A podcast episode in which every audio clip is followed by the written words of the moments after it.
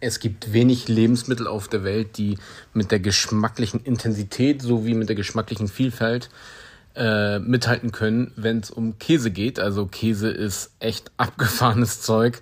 Ähm, man liebt es, man hasst es oder man liebt es ein bisschen, aber die extremen Dinge dann vielleicht doch nicht.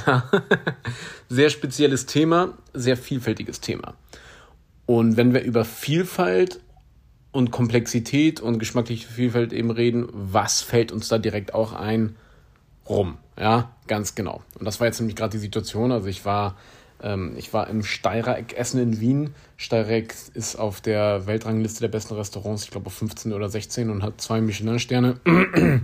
also wundervoll, ganz, ganz toller Laden. Ich war, ich war begeistert, also auch ähm, eins der besten kulinarischen, ähm, wie nennt man das?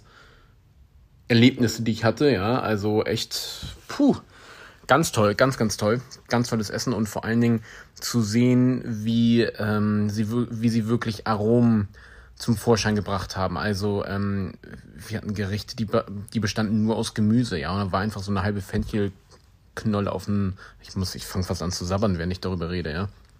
War da einfach so eine halbe Fenchelknolle eben auf dem Tisch.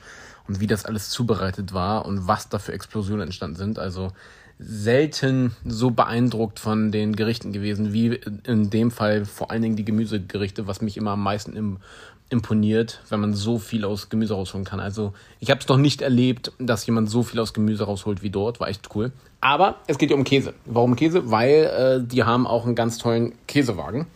Und damit kommen sie dann eben rumgefahren und äh, wird ja alles ganz toll präsentiert. Die haben sogar einen Brotwagen, wo sie irgendwie dein Brot aussuchst von 18 verschiedenen Sorten. Also ganz verrückt aber alles trotzdem sehr sympathisch und so weiter, weißt du? Also nicht irgendwie da ein Stock im Arsch oder sonstiges, sondern äh, und machen nicht einen auch auf Brotsommelier oder Käsesommelier, was ich mal gar nicht leiden kann. Was ist denn das für eine Scheiße? Sondern der Typ, der mit dem Brot vorbeikommt, war einfach der Brot-Andi. Steht so auf seiner Sch äh, Schürze drauf so. Brot-Andi ähm, since 2005. So, mega sympathisch, mega cool. Dementsprechend locker bringen sie das eben auch alles rüber. Also hat echt Spaß gemacht. Und dazu suchst du dann eben die verschiedenen Käsesorten aus. So.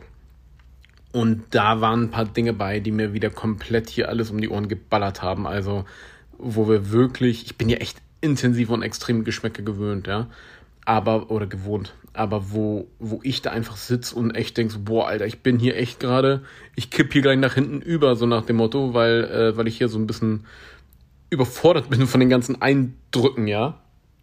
Und das ist eben das Ding, weil ich saß da halt mit Wally und ähm, ich bin da schon so ein bisschen extremer, was die Geschmäcker angeht. Das heißt, für Wally durfte es dann eher die bisschen milderen äh, Sachen sein und ich äh, bin da schon ein bisschen mehr in die Vollen gegangen.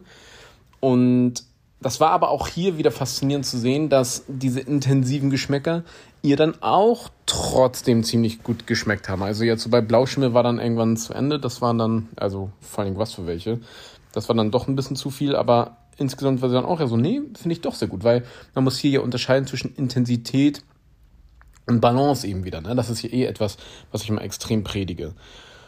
Und ähm, wenn du die die richtigen intensiven Käsesorten hattest, die aber geschmacklich so vielfältig waren, dass da einfach dieses Arom-Ping-Pong stattfand und dazu dann idealerweise eben auch noch das richtige Brot hattest, dann macht das natürlich alles schon richtig Spaß und dann kann man auch damit umgehen. Und selbst, wenn, obwohl man eigentlich nicht besonders intensive Dinge mag, kann man schon viel besser damit umgehen.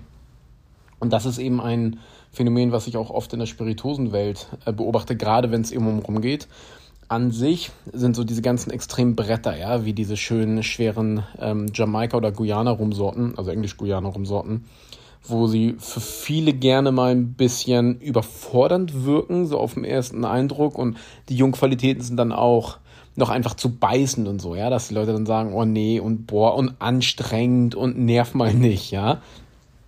Aber das haben wir ähm, bei ein paar Luxus-Tastings gesehen, die wir schon auch damals in meinem Rumdepot gemacht haben, wo dann zum Beispiel so Qualitäten wie der Black Todd eben aufgetischt wurde. Und der Black Todd ist eben äh, geschmacklich extrem intensiv. Okay, also es ist auch richtig teuer, kostet irgendwie 1000 Euro die Flasche oder noch mehr, ja. Ähm, aber äh, trotzdem, auch bei den ganzen teuren Sachen heißt ja nicht automatisch gleich, dass es dir allgemein dann auch gut schmeckt. Und äh, da haben wir dann aber schon oft gemerkt, dass so, so etwas wie der Black Todd, obwohl der, ich glaube, 54 oder 56 Prozent Alkohol hat, obwohl er geschmacklich extrem intensiv ist, ist er trotzdem sehr gut angekommen, weil hier wieder eben eine gewisse Balance eben stattfand. Fand ich ziemlich cool. Aber was mich am meisten fasziniert hat, ist einfach so dieses, ähm, ich versuche mal zu beschreiben, wie, wie, also genau, was mich am meisten fasziniert hat, ist der Zusammenhang zwischen Käse und Rum an dieser Stelle auch mal ganz nebenbei. Käse und Rum ist übrigens auch eine hervorragende Kombination, also funktioniert echt gut. Ähm, aber das ist ein Thema für einen anderen Tag. Ähm, genau, also dieser Zusammenhang, weil Rum hat ja nach wie vor leider immer noch nicht so diesen ähm, Stellenwert, dass der Rum wirklich ja geschmacklich vielfältig ist und so weiter. Also Rum wird in jeglicher Form echt noch komplett unterschätzt, leider, ja. Und gerade für viele, die mit der Spirituosewelt nicht so, nicht so viel zu tun haben, ist es recht schwer zu vermitteln, was rum alles auf dem Kasten hat und über welches Ausmaß wir vor allen Dingen auch hier reden. Also das ist ja, das ist ja vom Allerfeinsten, das ist ja nur geil, ja. Und da, das war jetzt das Schöne, eben einfach dieser Vergleich mit dem Käse. Rum ist in der Hinsicht wie Käse, ja. Du hast extrem milde Käsesorten, du hast fast geschmacksneutrale Käsesorten, wie diese ganze Gouda-Plörre und so weiter. Aber hast dann eben auch ähm, die extrem intensivsten Obergranaten von Grubenkäse bis hin zu was auch immer, wo, was dir alles eben um die Ohren fliegt. Und da sind wir dann bei den High Easter Jamaika Rums etc. Ist sehr speziell, muss man mögen, ist nicht für jedermann, aber und genau das ist der Witz der Sache. Es ist eben für jedermann was da. Und das ist das Schöne an Rum. Und ja, als kleine Hilfestellung mir jetzt extrem geholfen, das jetzt in den letzten Gesprächen ein bisschen besser verständlich zu machen. Rum kannst du dir vorstellen von, äh, vorstellen von der geschmacklichen Vielfalt wie Käse. Ja, das war's von meinem Part auch schon wieder für heute. Falls du da irgendwie welche anderen äh, Brücken hast, immer gerne her damit und äh, schreib's mir auch immer gerne, wenn du andere Ideen hast oder äh, Dinge nicht ganz klar sind oder wo du einfach über ein Thema ein bisschen mehr genauer Bescheid weißt, schreib mir das gerne auf Instagram über Wagemut-Spirituosen und dann mache ich da gerne eine Folge draus. Ich danke dir.